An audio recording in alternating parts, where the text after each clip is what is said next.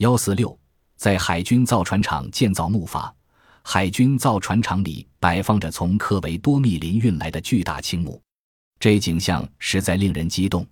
在一列列令人望而却步的灰艇和驱逐舰之间，我们的造筏材料堆在那儿：有新砍的原木、黄色的竹子、芦苇和绿色香蕉叶子。六个白种人和二十个有着印加血统的棕色秘鲁海员，挥动着板斧和长砍刀，拉紧绳子和绳结。一位身穿蓝色试金制服的海军军官走来，困惑地看着这些突然出现在他们引以为傲的海军造船厂的白人和原始的植物材料。高度现代化的造船厂给予了我们极大的支持。本奇特当翻译，赫尔曼担任总建造师。我们动用了木工和制帆车间，另外还有半座存放装备的仓库和一个小小的浮动码头。为的是方便我们动工时将木料从码头推下水，我们选了九根最粗的原木来铸造筏体。为防止连接木头的绳子滑落，我们在原木上刻上了深槽。整个木筏的构成丝毫没用铁栓、铁钉或钢丝绳。我们先把原木并排放在水里，如此在绑牢之前，它们会自动进入自然漂浮状态上的位置。其中最长的一根有四十五英尺。放在正中间，它的两头比其他木材长出来许多，两旁对称排列的木头则一根比一根短。木筏最外围的长度为三十英尺，头部向前伸出，犹如一把钝犁，尾部被切得十分齐整，只留中间三根往外凸现，上面横架一段钉上了用来固定长导向桨的锚固钉的粗短青木，九根原木用长短各异。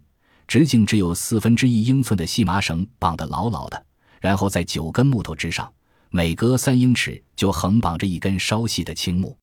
捆绑木筏用了三百根左右、长度不一的绳子，花费了很大力气，每根绳都牢牢地打了结。筏体终于完工了。筏体上面铺了一层劈开的竹子，用来做舱面。舱面是用一块块长竹排组成的，分别固定在筏体上。上面再铺上竹尾编的席子，在木筏中心稍稍靠后的地方，我们用竹竿架了一间小小的四面透风的舱室，墙壁也用竹尾编的，屋顶架着竹条，上面用似皮革一般的香蕉树叶子，照铺瓦的方式一个叠一个的覆盖着。舱室前方并排竖着两根桅杆，桅杆是用坚硬如铁的红木制成的，两根桅杆顶靠在一块，用绳子十字交叉绑在一起。帆檩上吊着巨大的长方形船帆，帆檩用两根绑在一起的竹篙构成。如用单根竹篙，力量就太薄弱了。当危险不可预期时，人们往往容易笃信宗教。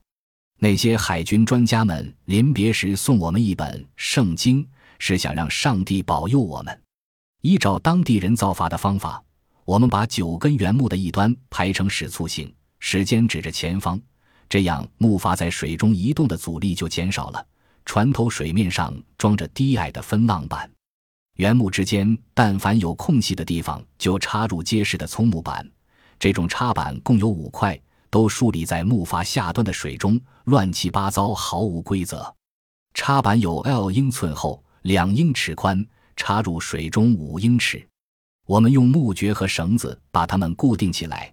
它们的用途相当于平行的小型龙骨式中心板。